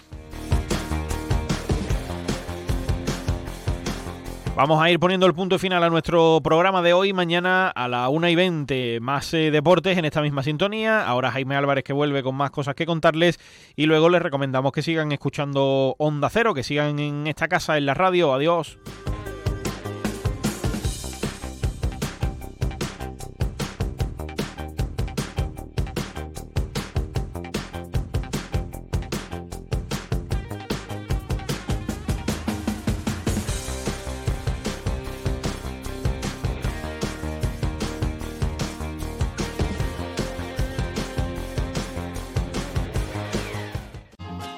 Es normal pensar que la radio hace mucha compañía, pero nosotros queremos agradecer la compañía que vosotros, los oyentes, hacéis a la radio. Porque cada día sois dos millones. Imagina si tenemos compañía, para rato, para 24 horas de contenido todos los días de la semana. Y no es de extrañar, porque entretenimiento tenemos para aburrir. Bueno, para eso justamente, ¿no? sea, yo dejaba esta sección para... divino! Estamos aquí para que el trayecto de vuelta a casa se os haga familiar, para que tengáis excusa para salir a correr, para que ese vuelo de varias horas se os pase volando y para que no dormir sea un sueño. Onda Cero, tu radio. Llega el fin de semana y tú al fin paras. Pero el mundo no. Él sigue girando. El mundo no para de darle vueltas a la actualidad más inmediata. Juan Diego Guerrero tampoco. Si quieres desconectar sin dejar de estar informado, escucha Noticias Fin de Semana. Cada sábado y domingo a las 7 de la mañana y a las 2 de la tarde. Y siempre que quieras en la web y en la app. Onda Cero, tu radio. Bueno, estás en el más de uno de Onda Cero, en el 101.4, en el 91.4 de la frecuencia modulada. Que me gusta a mí la palabra modulada. Hay muchas palabras, no saben ustedes el, el despliegue de encantos que tenemos que hacer muchas veces los que nos dedicamos a la radio para pronunciar palabrejos que nos ponen los políticos, las políticas, nos pone todo el mundo para hablar como desestacionalización. Me han costado cuatro años decirla bien. Este palabrejo también es complicado. El Ayuntamiento de Puerto Real ha solicitado un informe epidemiológico completo al servicio de epidemiología del Distrito Sanitario Bahía de Cádiz La Janda, pues para entender un poquito cómo está Puerto Real, qué es lo que pasa ahí y para ver cómo se pueden actuar de forma concreta pues los servicios de salud pública del Ayuntamiento de Puerto Real. Por eso vamos a saludar a la delegada de salud del Ayuntamiento de Puerto Real, a Virginia Mena, que está con nosotros vía telefónica. Tele- o- la, la palabra telefónica no es tan complicada, pero epidemiología sí. Virginia, ¿cómo está? Buenas tardes, concejala. Hola, buenas tardes. ¿Qué tal, Jaime? ¿Cómo estás? Bueno, sin por yo para comerme, como siempre, para mojar con pan y con, y con rebaná. Pero lo que le decía, mm, concejala, eh, el tema de encargar un informe epidemiológico, aunque parezca mm, así abuela pluma. Mira, han encargado un informe. No, no, no, no, no. Eh, eh, es que con ese informe, vosotros desde salud decís, pues tenemos que hacer una campaña de concienciación de tal, o tenemos que decirle a Grupo Energético que vaya a limpiar la fuente. ¿Es así o no es así? Sí, la verdad es que, mira, la has resumido muy bien. Yo ya creo que ya podemos terminar aquí. Pues nada, pues adiós, adiós. No, hombre, vamos a explicarlo bien, vamos a explicarlo No, en condiciones. Estás, estás en, lo, en lo cierto. Nosotros nos preocupan muchísimo los problemas de salud del, del municipio y, como bien has explicado, eh, la ciudadanía tiene una percepción eh, muchas veces de que los problemas de salud no son sentidos por ello. Es como que algo me sucede porque, bueno, me tiene que suceder, pero es que muchas veces las cosas que, que nos suceden o enfermedades que tenemos las podemos evitar, ¿no? Entonces, este estudio epidemiológico está para estudiar las incidencias de enfermedades y la relación que se tiene muchas veces con el, con el medio ambiente. En este informe, como decimos, después eh, vosotros podéis realizar y vosotras podéis realizar por diferentes acciones o eh, también saber muy bien qué preocupa más y qué preocupa menos. A mí me viene a la cabeza el virus del Nilo, que provocó precisamente que se tuvieran que hacer una ejecución completa en las fuentes de la localidad y es que eso se supo porque eh, salió pues e- ese repunte de casos. Lo que vosotros queréis saber es cómo está ahora la cosa, para saber qué hay que hacer. Claro, eh, lo que queremos estudiar son los indicadores. Los indicadores, recordemos que son eh, es una unidad de medición, ¿no? que nos permite evaluar eh, el rendimiento de la gestión que estemos realizando. ¿no? En este caso, por ejemplo, queremos medir las tendencias actuales, los grupos de riesgo, las áreas de preocupación para elaborar un informe detallado. Por ejemplo, en una, en una parte del municipio queremos estudiar tal barriada, ¿no? porque imagínate, se ha detectado que ha habido pues varios casos, casos de cáncer, por ejemplo, ¿no? Entonces, mm, lo que queremos estudiar es eh, porque sea eh, el por qué, ¿no? Si la edad, no es lo mismo el cáncer de una persona de 75 años que una persona de 20, ¿no? También estudiar los casos genéticos, eh, la tendencia de esa persona, su tipo de vida, su absolutamente todo, ¿no? El estudio eh, este estudio epidemiológico abarca eh, todo, ¿no? Desde la mortalidad, la morbilidad, ¿no? Que es cuando un número de personas eh, enferman en un sitio y tiempo determinado, ¿no? A- casi a la vez, ¿no? Y, y eso es mm, hacerlo, eh, exponerlo a la ciudadanía, ¿no? Porque, y por supuesto que ellos nos den eh, su opinión a través, bueno, pues ya lo realizaremos, ¿no? Eh, de entrevistas y de grupos para trabajar en ello, porque ellos son los que no, la ciudadanía, los que nos van a decir eh, exactamente, eh, pues mira, en este sitio eh, ocurre tal cosa o se ha detectado, lo, como tú bien has dicho, ¿no? La fuente tal, hay que, entonces es fundamental llevar a cabo este tipo de, estudios para, pues bueno, para tener un, municipio lo más lo más sano posible. Mm, delegada, por ejemplo, los casos de viruela. Por ejemplo, los casos de, viruela también, que el, tema de la, de la vacunación es muy importante y creo que todos eh, tenemos que estar muy, eh, muy informados. ¿no? También tenemos que tener en cuenta que hasta ahora teníamos indicadores que en algunos casos eran no eran reales y no estaban actualizados.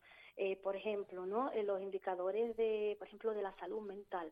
Hasta la pandemia, la salud mental, hablar de la salud mental era un, era casi tabú nadie quería meterse. No, casi tabú, no, era tabú. Bueno, era, vale, yo quería suavizarlo, pero sí era tabú, ¿no? Eh, nadie se atrevía a decir, oye, mira, que es que tal, ¿no? Porque por tachar, porque te tachaban de, de loco, ¿no?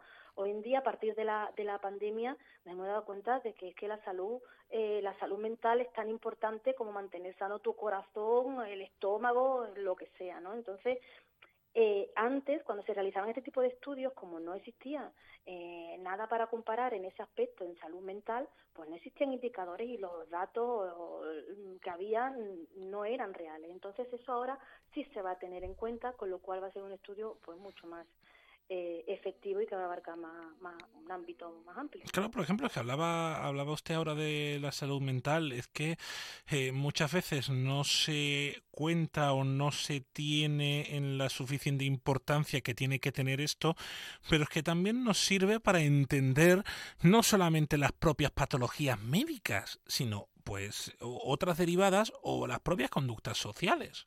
Exacto, porque es que además lo que es lo que te estaba diciendo en un principio, Jaime, que muchas veces la ciudadanía eh, piensa que tú dices, bueno, me ha ocurrido esto, bueno, porque muchas veces lo llamamos casualidad, llamamos casualidad a las cosas que nos suceden que no sabemos ponerle nombre o que no, no nos hemos parado a analizar, ¿no?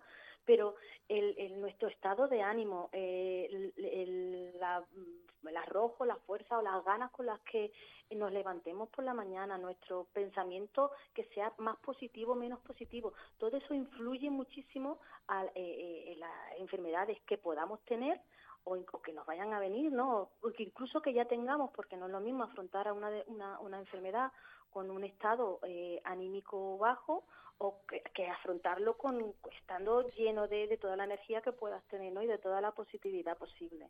Entonces, Dime, dime. No, no, es que es eso, es lo que usted decía. Al fin y al cabo también, pues entender no cómo se comportan las enfermedades, sino también cómo se comporta la sociedad, porque con esos datos, vosotros desde el ayuntamiento y vosotras desde el ayuntamiento podéis eh, comenzar a hacer esas mm, tan manidas, como se dice, campañas de concienciación.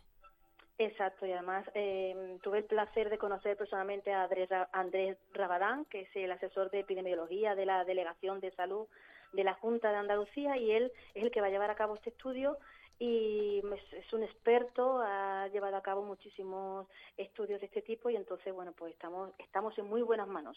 Bueno, eso es lo, mejor porque la verdad, para entender cómo se comporta nuestra gente y también, pues, eh, eh, eso que muchas veces usted escucha en la radio, campaña para llevar eh, o para lavarse las manos o, o demás. Es que este tipo de campañas que muchas veces los municipios o las administraciones públicas hacen, lo hacen porque determinan a través de unos estudios que hay un problema y que hay que atajarlo con mensajes en la ciudadanía. El Ayuntamiento de Puerto Real quiere tener esta herramienta pues para mm, poder iniciar o no pues lo que tenga que hacer como su labor, como institución. La concejala de Salud Pública, Virginia Mena, nos ha atendido por vía telefónica, así que le quiero dar las gracias, como siempre, que nos atiende la misma maravilla. Gracias a vosotros, Jaime. En Puerto Real estamos nosotros como un cochino rebozado en un charco, ¿eh?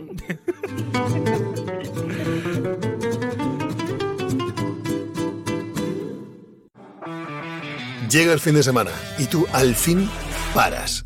Pero el mundo no. Él sigue girando. El mundo no para de darle vueltas a la actualidad más inmediata. Juan Diego Guerrero tampoco. Si quieres desconectar sin dejar de estar informado, escucha Noticias Fin de Semana. Cada sábado y domingo a las 7 de la mañana y a las 2 de la tarde. Y siempre que quieras en la web y en la app. Onda Cero, tu radio.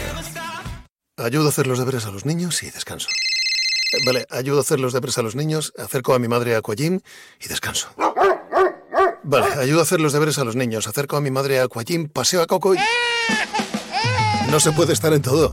Bueno, Onda Cero sí, porque está en web, en app, en Twitter, en Instagram, en TikTok, en Facebook. Para que puedas escuchar lo que te has perdido en directo. Para que puedas comentar y disfrutar de contenidos exclusivos en la comunidad digital de Onda Cero. Onda Cero, tu radio. Onda Cero Cádiz, Rota.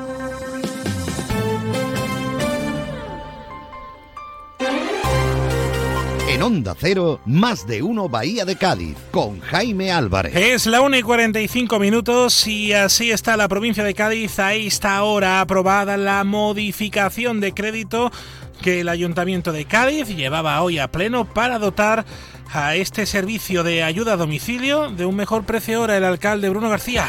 Y eh, el Ayuntamiento de Cádiz, en aquel entonces, gobernado por Adelante Andalucía, en colaboración con el Partido Socialista, porque les quiero recordar una cosa, esto es muy sencillo, ustedes me pueden mirar como quieran, pero la mayoría en esta Cámara es de 14 y el gobierno anterior tenía 13 y para hacer cualquier cosa necesitaba el voto a favor de la oposición. Y eso es lo que siempre ha tenido. Y por tanto, fíjense, tan es así que siete personas de las que están aquí formaban algunos parte del gobierno y otros formaban parte de la oposición que les permitía, con todos los votos a favor, el gobierno eso. Esto en el Ayuntamiento de Cádiz les contamos en el capítulo de sucesos. A esta hora del mediodía detenida una mujer en San Fernando por agredir a su pareja con un cuchillo.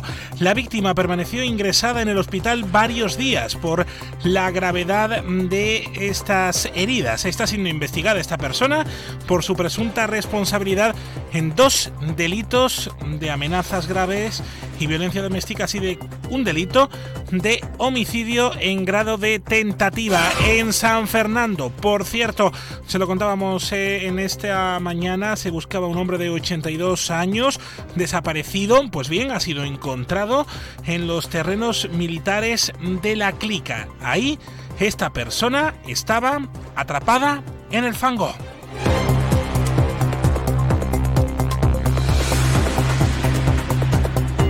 Y balance satisfactorio del Ayuntamiento de Cádiz en materia de limpieza de este Carnaval 2024. José Carlos Teruel, delegado de Medio Ambiente. Solo podemos destacar el esfuerzo titánico que ha hecho el personal del servicio de limpieza, ¿no? Estos trabajadores y trabajadoras que día a día han dejado la ciudad en estado de revista para que se pudieran seguir celebrando todos los actos relacionados con el carnaval y que la ciudad luciera como, como se merece, ¿no?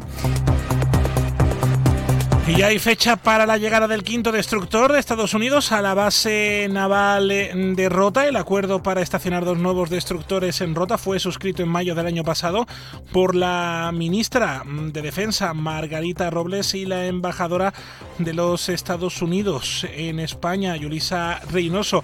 Este acuerdo garantizaba en que iban a llegar estos destructores a la base naval de Rota. Se conocía que sería a lo largo de este año, pues será en el mes de septiembre. Lo confirma la agencia EFE ah, con fuentes del Ministerio de Defensa.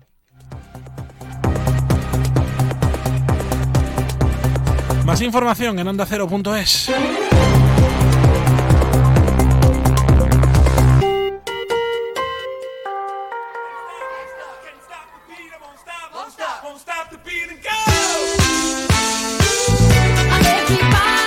Síguenos en Twitter. Somos arroba más de uno Bahía.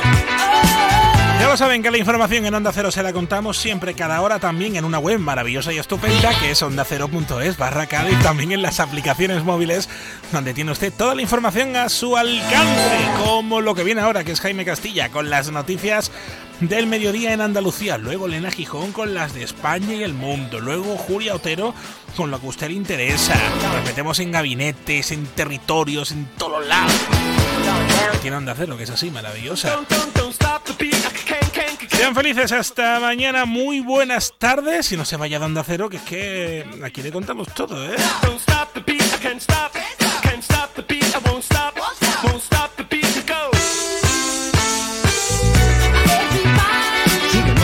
Twitter. Somos arroba más de uno Bahía. Onda Cero Andalucía.